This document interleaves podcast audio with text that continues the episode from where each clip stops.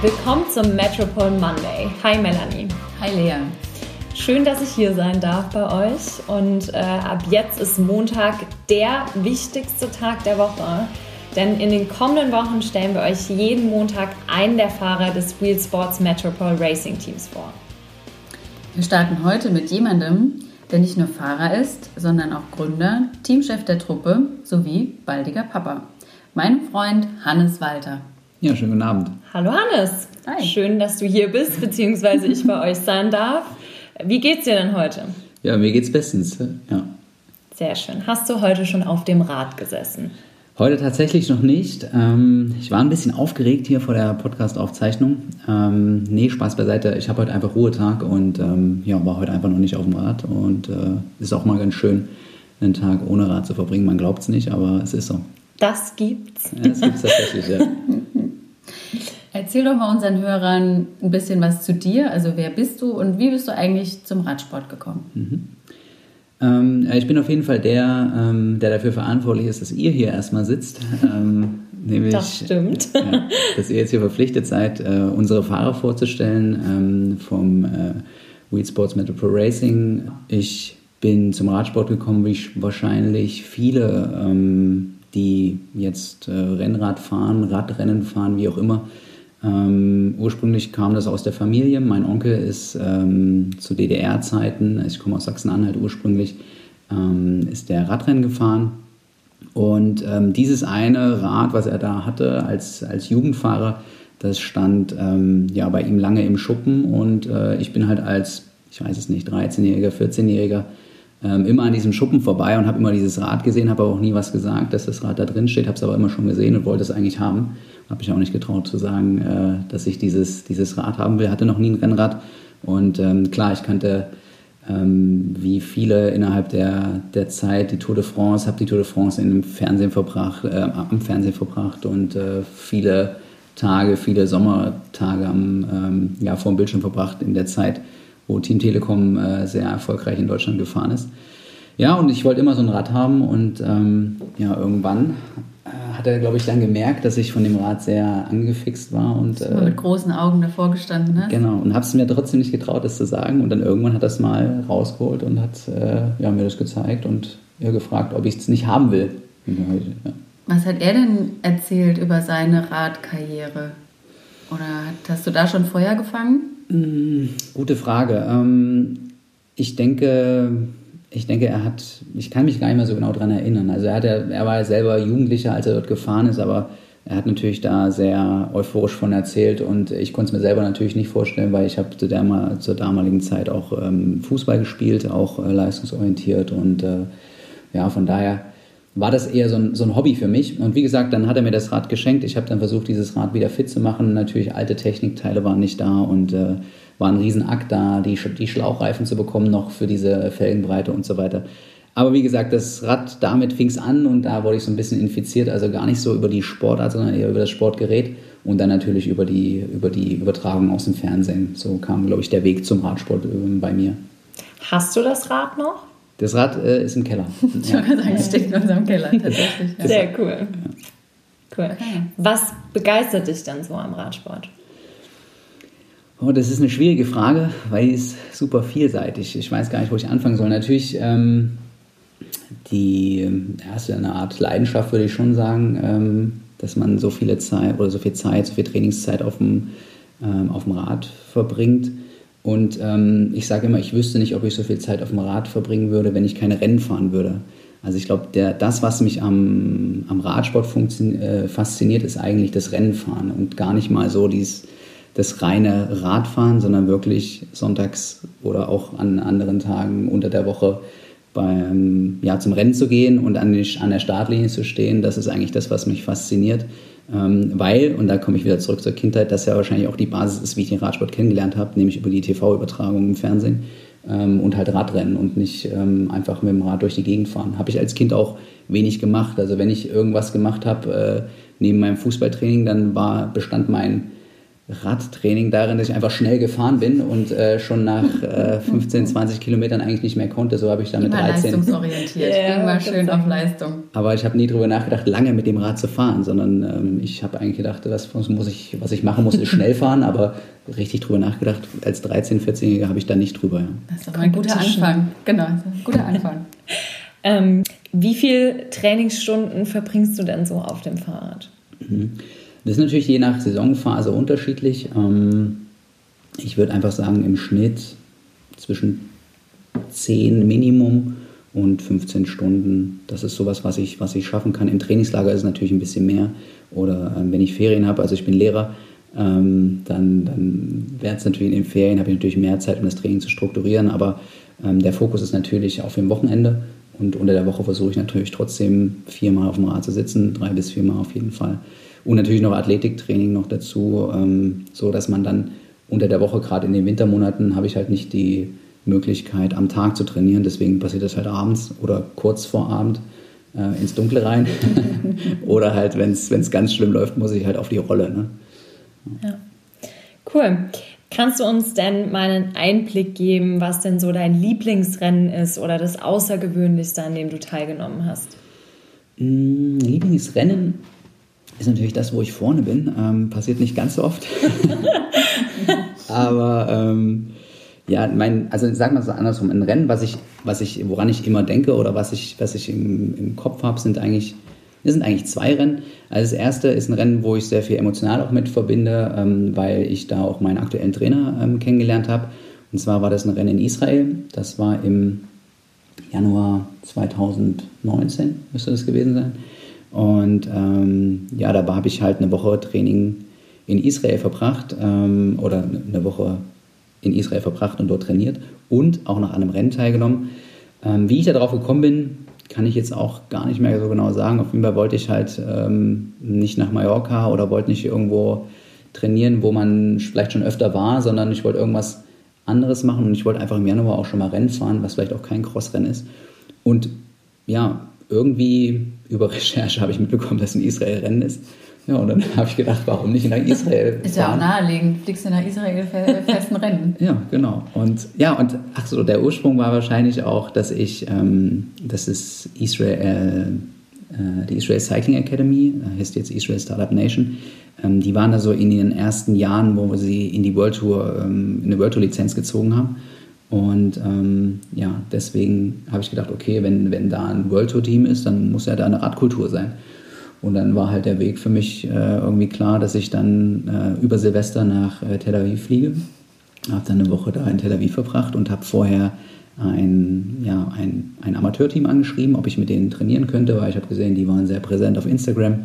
Und, ähm, und so kam dann auch der Kontakt zu meinem jetzigen Trainer, ähm, der dort dieses Team auch geleitet hat. Und ja, und so habe ich ihn gefragt, wie ist es denn, ist es denn möglich, Rennen zu fahren? Das wurde dann erstmal abgeklärt, geht es überhaupt, dass ich da als ähm, ja, mit einer, mit einer Elite-Lizenz aus Deutschland fahren kann. War aber kein Problem, weil wir auch eine ganz normale UCI-Lizenz haben.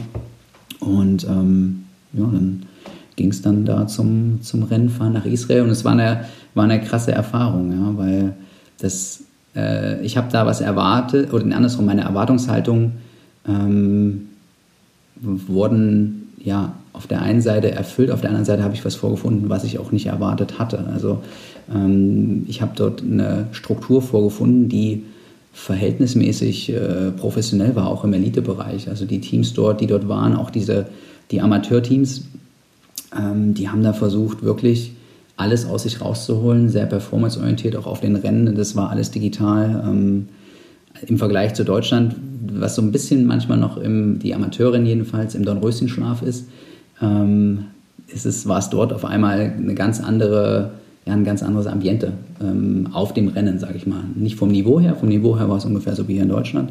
Ähm, und ähm, dadurch, dass natürlich die Israel Cycling Academy mit ihrem Development-Team da war, war natürlich auch Niveau im Rennen und es hat echt Spaß gemacht. Ja.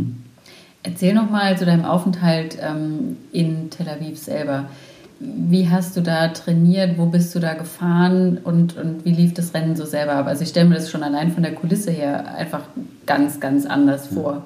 Das war so ein bisschen der Punkt Erwartungshaltung. Ähm, die da irgendwo nicht erfüllt wurde. Ich habe gedacht, ich werde da meine ganz normalen Trainingskilometer runterspulen, wie ich das auf einem Trainingslager in Mallorca auch gemacht habe und fahre am Samstag Rennen.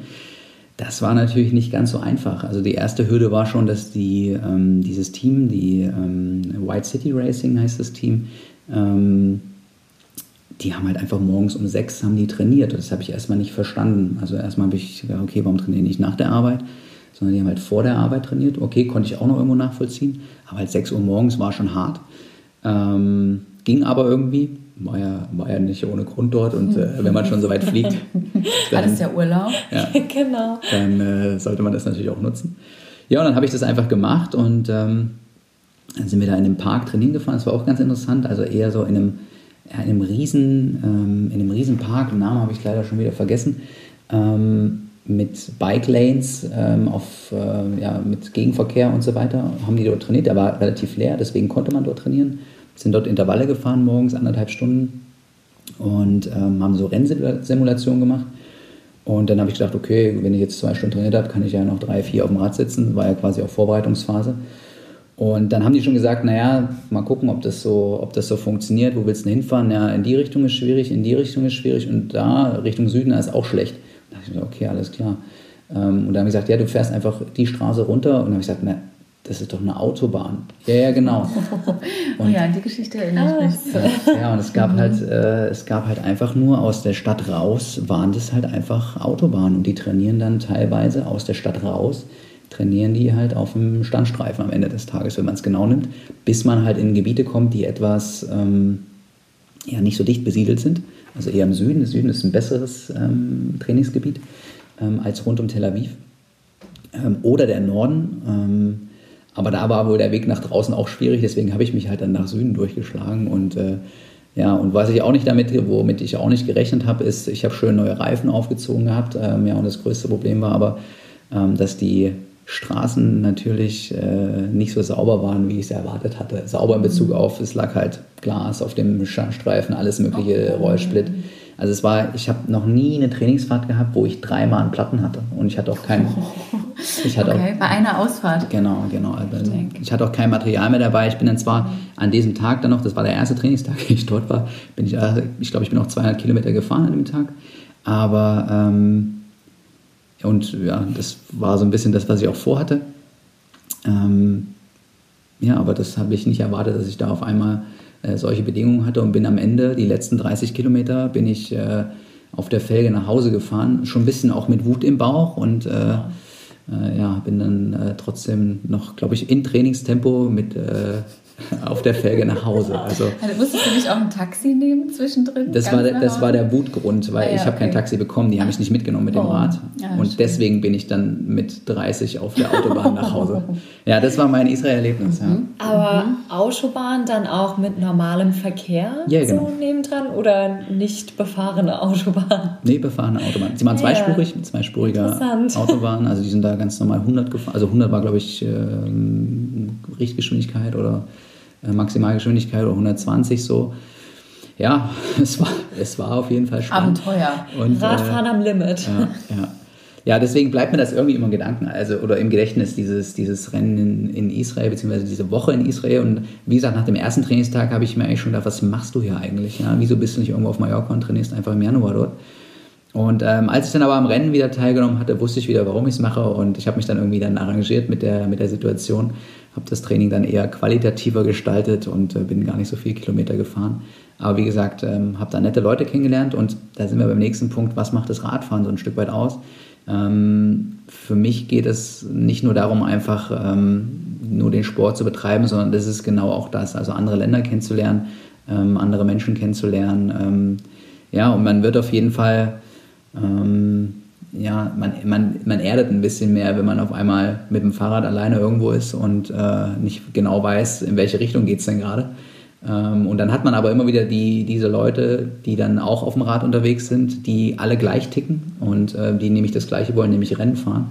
Und äh, ja, habe ich sehr viele nette Leute kennengelernt und auch noch viele Bekanntschaften auch Richtung Israel. Und wie gesagt, ähm, der Dror Haddadi ist immer noch äh, mein Trainer und mit dem äh, bin ich auch immer noch täglich in Kontakt durch, durch das Training, was er mir halt gestaltet. Ja. Schön, cool. Bleibende Connections. Du hattest noch ein zweites Rennen erwähnt. Oder eine zweite Besonderheit? Mhm. Ah ja, das, genau, das war. Ähm, das war das Rennen in Dänemark. Ähm, es war ein ähm, Mehrtagesrennen, also war über vier Etappen ging das. Und das war dieses Jahr während der Corona-Zeit und es war so mein, mein äh, Jahreshighlight. Also nicht nur, dass wir da einen schönen Urlaub verbracht haben noch danach. Also wir haben noch eine Woche dort, ähm, noch äh, Woche Urlaub dran gehängt und da habe ich auch noch äh, trainieren können dort. Nee, es war auch ein super schönes ähm, Rennen in Randers, die Randers Bike Week. Und das Glück, was ich ein Stück weit hatte, es ist eigentlich ein Amateurrennen und das Glück, was man natürlich hatte, ich weiß noch nicht, ob ich das im Nachhinein als Glück bezeichnen sollte, aber es war auf jeden Fall eine Erfahrung, ähm, war, dass halt auch PKT-Teams da waren. Das heißt, ähm, für diejenigen, die die Kategorien nicht ganz so was sagen, also quasi zweite Kategorie Profi, also die, die Kategorie unter der World Tour mit dem äh, Uno X äh, Cycling Team waren halt äh, PKT-Teams am Start und halt KT-Teams aus Dänemark, Norwegen ähm, und ich meine auch aus Schweden. Und das war natürlich ein super Niveau. Ne? Das einzige Problem war, dass sie dieses ähm, Starterfeld von 250 Fahrern dann ähm, geteilt haben, ähm, weil es halt aufgrund der Corona-Regelung ähm, Dinge halt verschoben waren und äh, ja. Aber das heißt quasi, wenn ich kurz unterbrechen darf, du hattest eh schon wenige bis kaum Rennen dieses Jahr Richtig. und dann hast du dich darauf gefreut, in Rennen zu starten mit äh, Leuten, die auf jeden Fall sehr hohe Chancen haben zu gewinnen. Ja, das, das ist wohl wahr. Und was natürlich schön ist, es hat natürlich mit dem Zeitfahren angefangen oder die erste Etappe war ein Zeitfahren. Und ähm, ja, so irgendwie hat man dann, äh, egal wie gut man sich fühlt oder wie, wie gut man sich vorbereitet hat, irgendwie hat man immer so im Hinterkopf, irgendwie kann ich dann doch versuchen, da äh, relativ weit vorne reinzufahren. Und dann äh, guckt man natürlich auf die Startliste und sieht da, wer damit alles am Start ist. Ähm, ja, dann, dann, weiß man, dass man da äh, auf jeden Fall. Trotz super Supporter am Rand. Ja. Genau. das hat du, nicht ne? ausgereicht. Ja. Genau, hat nicht ausgereicht. Nee, und das ist aber schön. Wie gesagt, ähm, das macht den Sport auch aus, dass man sich ähm, mit allen messen kann. Also, dass die Grenzen fließender sind. Das heißt, sagen wir es mal andersrum, mit einem Bundesliga-Profi im Fußball spielst du nicht mal eben ein Spiel miteinander mhm. ja, oder gegeneinander oder wie ja. auch immer man das nennt. Und das macht natürlich den Radsport auch aus. Das heißt, du kannst natürlich sehr viel erreichen, wenn du das willst, wenn du bereit bist halt zu trainieren und wenn du natürlich das nötige Talent mitbringst. Und das musste ich halt auch verstehen, dass äh, Talent natürlich ein ganz, ganz wichtiger Aspekt im Radsport ist und dass du irgendwann so viel trainieren kannst, wie du willst. Du hast irgendwann deine Grenze. Und ähm, was aber schön ist, du kannst die richtig ausreizen, ja, so dass du quasi mit solchen Fahrern auch mal am Start stehen kannst. Ja. Mhm, cool. Schön. Was jetzt unsere Hörer brennend interessiert, ist natürlich, wie bist du eigentlich dazu gekommen, Wheelsports Metropole Racing zu gründen und was ist deine Vision dahinter? Ähm, die Frage, wie ich dazu gekommen bin, lässt sich gar nicht so einfach beantworten, weil es, glaube ich, eher ein Prozess war. Also so von meiner Zeit, in der ich angefangen habe, beim Endsport Mannheim zu fahren ähm, und eher den, den aus der Vereinsperspektive das ähm, erlebt habe, bis hin dazu, dass ich halt irgendwann mal selber in einem, in einem äh, Team gefahren bin, im Handke Brunnenbau Cycling Team in den letzten zwei Jahren. Ähm, ja, hat sich halt, konnte ich mir halt ein Bild von der Sportart machen und äh, bin halt relativ spät eingestiegen. Das heißt, ich bin erst nach dem U23-Bereich eingestiegen, dadurch, dass ich halt im, im Fußball eher ähm, ja, durch Verletzungen äh, ja, geglänzt. geglänzt habe. Das ist sehr schön, das ist sehr schön ausgedrückt, weil mir das Wort auch gerade gefehlt hat. Ähm, ja, durch, durch Verletzungen habe ich geglänzt. Und ähm, dann brauchte ich halt irgendwie, und dann komme ich, kam ich wieder zu diesem Punkt, dass ich immer schon leidenschaftlich äh, Rad gefahren bin. Ja, dann äh, hat sich das Ganze so entwickelt, dass ich äh, ja erstmal in diese Sportart rein musste und wie gesagt mir diese Strukturen erstmal angucken musste und ja immer die Teams gesehen habe. Ne? Also ich war auf den Rennen, habe die Teams gesehen, ähm, habe witzigerweise auch äh, dann irgendwann Kontakt zu Dominik Merseburg aufgebaut. Also Merse, den wird wahrscheinlich jetzt jeder, der äh, im Amateurrennsport äh, in der Eliteblase unterwegs ist, der wird den Merse kennen. Ähm, und äh, durch den bin ich dann mit, mit äh, Erdinger Alkoholfrei ins Trainingslager gefahren und ja, habe mal so ein paar Insights bekommen, äh, was es eigentlich bedeutet, halt in einem, in einem Team zu fahren und was man auch dafür tun muss, äh, um in so einem Team zu fahren. Das hat mich beeindruckt. Und dann war das mein Ziel, definitiv auch in, einem, in so einem Team zu fahren. Und das, das war quasi meine Motivation. Und ja, irgendwann habe ich den Weg halt dann selbst mal geschafft in ein Team und war aber insgesamt schon im, im Radsport habe ich immer so das Gefühl gehabt, dass die dass man einfach aus der Sportart noch viel mehr rausholen kann. Ich habe ja vorhin schon mal so ein bisschen gesagt, der Radsport befindet sich in Deutschland in so einem Dornröschenschlaf und ja, gerade so durch meine Reisen nach Israel, dann nach Dänemark äh, oder auch wenn man nach Frankreich rüberfährt, da hat der Sport einfach nochmal eine andere Wertigkeit. Das merkt man, wie die Teams auftreten. Und ja, und dann habe ich, wie gesagt, einen Sebastian Frey, einen Freund von mir und auch einen Mentor am Ende des Tages, der mich auf den Rennen äh, beraten hat, der, der gefühlt jede Kurve kennt äh, bei den Rennen, die ich gefahren bin. Und äh, der hat mir natürlich immer wichtige Tipps gegeben und wir haben bei unseren berühmten Mittagessen philosophiert, was man denn, äh, wie man den Radsport denn wieder äh, nach vorne bringen kann. Nach vorne bringen kann. Aber mhm. nee, also alles so ein bisschen, ist ein Prozess gewesen, viel drüber nachgedacht. Und dann kam es halt zu der Situation, dass ich halt mit äh, Fahrern aus meinem ehemaligen Team uns überlegt haben, okay, lass uns doch einfach ein eigenes Team machen. Und dann kam der Frank Dressler ins Spiel, der äh, Inhaber von Wheelsports, ehemaliger ähm, Radprofi auch gewesen, ähm, viel im Ausland gefahren, in Luxemburg, in Belgien. Und ja, Frank ist halt ein cooler Typ einfach. Und äh, wenn man zu dem kommt und sagt, äh, dass man da eine Idee hat äh, und es hat was mit Radsport zu tun, dann äh, hört er auf jeden Fall einmal mehr zu. und so kam das, dass wir da eine Basis jetzt uns schaffen konnten durch Wheelsports. Da bin ich auch sehr dankbar. Ähm, und ja, haben jetzt die die ersten Schritte gemacht, ähm, dass wir jetzt ein Team von neun Fahrern haben. Ähm, was, wenn mir das jemand gesagt hätte, ich sofort unterschrieben hätte vor vielleicht drei, vier, fünf Monaten, dass das Team auch mit den Fahrern, die jetzt am Start sind, wie schon angesprochen, Dominik Merseburg, ähm, dass ich da mit diesen Fahrern jetzt in die Saison starten kann, äh, bin ich einfach nur froh. Ja.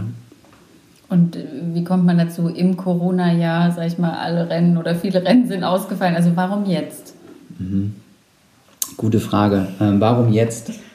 Ähm, ist auch gar nicht so einfach zu beantworten. Wahrscheinlich ist es auch ein bisschen wahnsinnig, jetzt ein, jetzt ein Team zu gründen, aber ich glaube, es ist eher genau die richtige Zeit, um ein, um ein Team zu gründen, weil die Idee, und so habe ich auch äh, Merse für die Idee gewinnen können, ähm, um zusammen den Weg zu gehen, ähm, ist eigentlich die, dass wir jungen Sportlern eine Perspektive geben wollen. Also dass wir gerade den U23-Fahrern, für, für die gerade eine große Lücke entstanden ist, ähm, dass wir denen eine, eine Plattform geben wollen, auf der sie sich weiterentwickeln können. Und das ist auch so ein bisschen die, der Ansatz des Teams, dass wir nicht sagen, okay, wir treffen uns einfach sonntags eine Runde zum Radfahren und, äh, oder sonntags eine Runde zum Rennfahren, sondern da ist schon mehr dahinter. Also wir versuchen da schon auch an uns zu arbeiten, jeder an sich. Ähm, wir versuchen Strukturen zu schaffen, die vielleicht, die man runtergebrochen auf den Amateursport aus dem Profisport vielleicht kennt und suchen uns dann halt, ähm, wie gesagt, und deswegen kann ich nämlich gar nicht so genau sagen, wie man, ich sage, okay, ich habe jetzt so einen Betrag Geld und äh, mache jetzt ein Team, so ist es nämlich nicht, sondern unsere Idee ist halt eher, okay, wir suchen uns die Leute, die uns irgendwo unterstützen wollen und machen aus vielen Puzzleteilen ein, ein Bild. Und ähm, so ist momentan unser Ansatz. Und wir haben aber auch relativ schnell gemerkt, dass es auch schwierig ist, ähm, diese Verantwortung natürlich zu tragen, um äh, ein U23-Team zu machen, da ich ja quasi der Schizophrene im Team bin. Und, äh, Was meinst du damit? Das musst du mal ausführen. Sowohl die Rolle des, des Teamchefs, wo ich das Wort gar nicht so mag, und äh, des Rennfahrers auch noch, noch innehabe. Mhm. Und äh, dann musste ich mir natürlich auch genau überlegen. Ich hätte natürlich auch sagen können, okay, ich mache ein reines U23-Team, aber die Verantwortung zu übernehmen für 10 U23-Fahrer oder für 9, ähm, das ist nochmal eine ganz andere Hausnummer. Ähm, und so haben wir es jetzt, sind wir jetzt so ins, in das Jahr gegangen und haben uns erstmal zwei U23er rausgesucht, beziehungsweise für uns gewinnen können, sagen wir es mal so. Wir haben jetzt mhm. mit vielen U23ern auch gesprochen und ähm, haben natürlich auch gemerkt, wo es gerade brennt. Das heißt, viele Teams, äh, auch viele KT-Teams, ähm, haben aktuell keine Plätze für Fahrer und äh, ja, deswegen wollen wir halt eine Plattform sein und hoffen, dass wir von Jahr zu Jahr immer mehr U23er mhm. in das Team integrieren können, um denen halt den möglichen Sprung vielleicht sogar in den ähm, ja, KT-Bereich oder wer weiß, wo es noch hingehen kann, ähm, zu ermöglichen. Und das mhm. ist so unser Ziel, was wir uns gesetzt haben ähm, mit den Partnern und Sponsoren und äh, Merse als Road Captain natürlich auch noch. Ja. Das ist auf jeden Fall eine sehr schöne Vision und vielleicht ohne zu viel vorwegzunehmen. Ähm, du hast gesagt, ihr habt jetzt ein paar U23-Fahrer und ohne jetzt zu tief schon das Team ähm, hier zu disclosen, aber wie würdest du so die Mischung beschreiben eures Teams? Mhm. Das war die Basis meines Konzepts. Also ich habe immer, ich sage immer, ich habe immer irgendwo ein Konzept im, äh, in der Tasche, also eigentlich im Tablet, aber irgendwo kann ich immer für irgendeine, für jede Möglichkeit habe ich irgendwo ein Konzept parat. So. Und die Ursprungsidee war eine ganz andere. Die Ursprungsidee war quasi ein, ein Mischteam zu machen aus Cyclocross und, äh, und Straßenteam. Und das hat sich halt durch Merse so ein bisschen äh, relativiert. Und ähm, die und dann war die, die Idee nochmal ein bisschen ausgereift, zu sagen, okay, wir fokussieren uns nur auf die Straße. Das ist jetzt keine Innovation, das macht äh, jedes äh, Straßenteam, deswegen heißt es auch Straßenteam. Aber die Idee war halt, dass wir ähm, eine Mischung schaffen, die an der Spitze erfahrene Fahrer haben, die möglichst KT, im KT-Bereich auch schon mal Erfahrung gesammelt haben, wie Merse zum Beispiel. Ähm, und aber eine Basis von ambitionierten Elitefahrern zu haben, ähm, wie zum Beispiel Robin Fischer, ähm, David Büschler haben wir noch mit, ähm, den man in dieser Elite-Szene auch noch kennt. Und halt soliden Fahrern wie zum Beispiel Jakob Gottschalk, ähm, Matthias Lauer, der Saarlandmeister letztes Jahr geworden ist. Ähm, und natürlich unsere Jungen ähm, mit Niklas Böhme und Julian Myers. Also jetzt habe ich eigentlich schon das komplette Roaster einmal runtergebetet. Aber das ist ja okay. Das ist ja auch der, der Sinn der Sache, dass man weiß, ja. wer steckt eigentlich dahinter. Mhm. Und, ähm, und die Idee ist natürlich, dass man dass man eine Basis hat, die solide ist und, ähm, und dass man ähm, eine Spitze hat, die ein Stück weit auch die Fahrer an die Hand nehmen kann, denen ein bisschen was zeigen kann. Und kürzlich verpflichten konnten wir noch Henrik Hamm, ähm, der auch KT-Erfahrung hatte. Und das ist natürlich, äh, dass ich jetzt zwei Fahrer im Team habe, die mal äh, KT-Erfahrung haben, das äh, ja, bin ich, bin ich sehr zufrieden, dass es so, so geklappt mhm. hat und dass die den Weg mit uns zusammen gehen wollen. Und ich hoffe, dass wir gerade den Jungen ähm, da eine Möglichkeit bieten, um sich weiterzuentwickeln. Und natürlich, und das, ich glaube, das ist das Allerwichtigste, wir wollen da sonntags hinkommen und wollen beim Rennen natürlich auch Spaß haben. Ne? Das ist natürlich, das darf man nicht vergessen. Auch wenn wir da ein bisschen arbeiten wollen und was draus machen wollen, mhm. ich glaube, der Spaß darf nicht zu kurz kommen. Schön. Hört sich Sehr eine schöne Mischung an. Ja, sehr coole Vision. Wie lange, du hast von einem Prozess gesprochen, wie lange hat es denn gedauert jetzt von der, sag ich mal, Finalisierung der Idee bis hin zu dem Team, das jetzt äh, da ist, das besteht? Hm. Na, die Idee, die, wie gesagt, die habe ich immer schon länger im Kopf gehabt. Habe bei meinem alten Rennteam ähm, bei Hartke Brunnenbau auch immer schon ein bisschen was im Hintergrund mitgemacht und war da immer schon offen für Dinge, für, für Dinge zu machen und deswegen war das gar nicht für mich so neu, diese, diese Rolle einzunehmen, Dinge zu organisieren, eine Basis zu schaffen. Aber ich würde sagen, naja, seit, seit August ist es wohl so richtig ähm, final mit der Idee, die jetzt steht, sozusagen. Ne? Vorher hatte ich ja immer noch so die Überlegung, wo geht's hin? Gehen wir einen ganz neuen Weg? Gehen wir vielleicht den Weg, den Weg zwischen Cyclocross und Straße?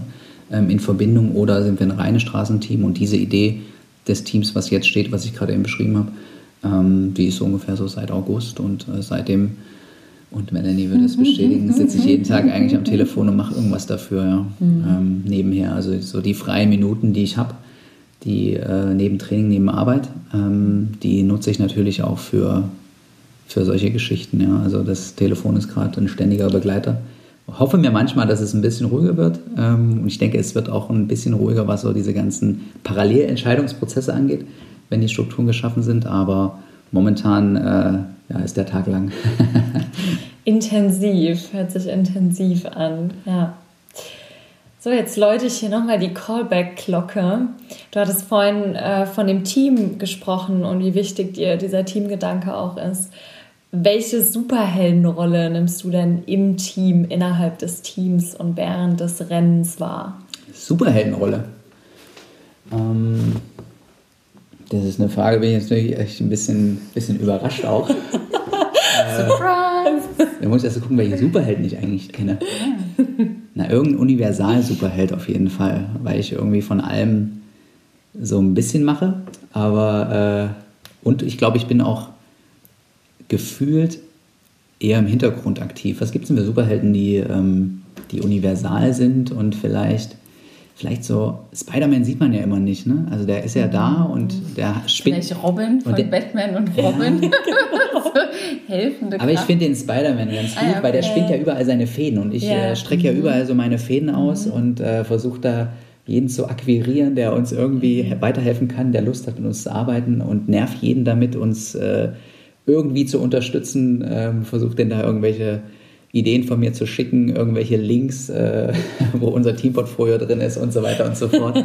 ähm, und das macht mir auch Spaß. Also ich habe zum Beispiel jetzt am, ähm, am Wochenende ähm, habe ich mit Krisha Janoschke telefoniert, weil er möglicherweise einer unserer ähm, Ansätze im Team sein können, der Performance-Orientierung und der Entwicklung, die wir da geben wollen, nämlich im Bereich der Aerodynamik. Ähm, ist jetzt keine, keine, neue, keine Neuigkeit im Radsport, dass man äh, verhältnismäßig aerodynamisch sein muss, um schnell zu sein. Äh, aber ich glaube, ein Bewusstsein dafür zu schaffen, ist halt ganz wichtig. Und ähm, ja, Krisha Janoschke ist halt ein, ähm, ein Ex-World Tour-Fahrer, ähm, der sich das auch ähm, zur Leidenschaft gemacht hat und äh, auch in dem Bereich äh, ja, sehr aktiv ist und Testungen auf der Bahn macht. Und äh, da merke ich halt immer wieder, wie viel Spaß mir das halt auch macht, dass ich auf einmal mit Leuten wie, wie im Krischer einfach äh, telefoniere und mit dem über darüber philosophiere, welches Laufrad vorne ein bisschen schneller ist als ein anderes und äh, vorher ein kannte Traum, ein Traum. Die wichtigen Dinge des Lebens ich eben. ja, und vorher kannte ich ihn halt aus dem Fernsehen. Ne? Also äh, das ist schon, schon sehr interessant. Deswegen finde ich Spider-Man mit den, mit den Fäden, der hier überall hingesponnen wird, finde ich eigentlich ganz gut. Ja. Schön. Dann spinn mal dein Netz äh, weiter. Wir drücken dir dabei auf jeden Fall alle Daumen. Ja. Wir kommen auch langsam zum Ende unserer Folge 1. Gibt es noch irgendwas, was du gerne noch sagen möchtest, bevor wir abschließen? Irgendwas, was wir vergessen haben zu fragen? Irgendwas, was du gerne noch sagen würdest? Mm, Ja, ich, das ist eine gute Frage. Wie oft habe ich eigentlich schon gesagt, dass es eine gute Frage ist? Wir, stellen nur gute Fragen. Eben. Ist, äh, Und wie oft darf man eigentlich M in einem Podcast sagen? Aber, ja. So oft du willst. Ja, ich will natürlich, muss natürlich mich, ähm, das sind immer so schöne Momente, wo man sich, glaube ich, auch mal bei seinen, seinen Liebsten bedanken kann, bei seiner Familie bedanken kann, die den Spaß ja auch mitmachen müssen mit mir. Ähm, die, egal, ob ich mal wieder, ob ich mal wieder irgendwie Weihnachten zum zweiten Weihnachtsfeiertag kurz nach dem Entenessen los muss, weil ich unbedingt Tschüss, aufs Rad will. Schatz. Ja, in vier Stunden bist du wieder da. Ich weiß, es werden fünf. Ähm, ja, das, ich glaube, das ist einfach die Zeit, auch mal einmal Danke zu sagen äh, für den Support, den ich hier bekomme, weil ohne Familie wäre das halt auch nicht möglich. Und ich hatte ja schon mal gesagt, dass ich eigentlich aus Sachsen-Anhalt komme. Das heißt, äh, meine Eltern sehen mich dadurch natürlich auch nicht so oft und sind aber auch immer an der Strecke, ähm, wenn es möglich ist. Jedes Rennen vor Ort, Genau, Supporter-Team ist ja. klar. Ja. Oder Melanie fährt auch schon mal 200 auf der linken Spur, um pünktlich zum Rennen zu kommen, weil wir vorher im Stau standen. Ähm, also da sind, also Pack jeder, halt ihm die Startnummer schnell hinten an den Rücken, halb ins Fleisch und schiebt ihn los. Ja. Ja. Also das sind so Momente, da, da kann man einfach nur Danke sagen und dass man das so aushält mit so einem Verrückten. Ähm, aber ja, das wäre so noch das, was ich zum Ende noch sagen könnte. Sehr gerne, sehr gerne. Sehr schöne Worte Ja. zum Ende. Hannes, als Ausblick für unsere Hörer, auf wen dürfen wir uns nächste Woche freuen? Ja, ich würde sagen, ähm, machen wir mit äh, jemandem weiter, wo vielleicht schon ein Superheld im Namen steckt, nämlich dem Road Captain. Ähm, ob er der Captain America ist, da müsst ihr jetzt äh, selber schauen, ob das so ist. Aber ähm, ja, Dominik Merseburg wird nächste Woche im Podcast sein und ähm, ja, dürft euch schon mal drauf freuen. Und äh, wer möchte, kann auch die eine oder andere Hörerfrage bei uns auf die Instagram-Seite ähm, schicken und dann äh, können wir Merse einfach die, oder ihr könnt die Frage äh, Merse dann natürlich stellen. Super. Schön, dass ihr am Metropol Monday mit Lea und Melanie dabei wart. Wenn ihr wissen wollt, wer Dominik Merseburg ist, schaltet nächste Woche wieder ein. Tschüss, bis nächste Woche. Tschüss! Tschüss!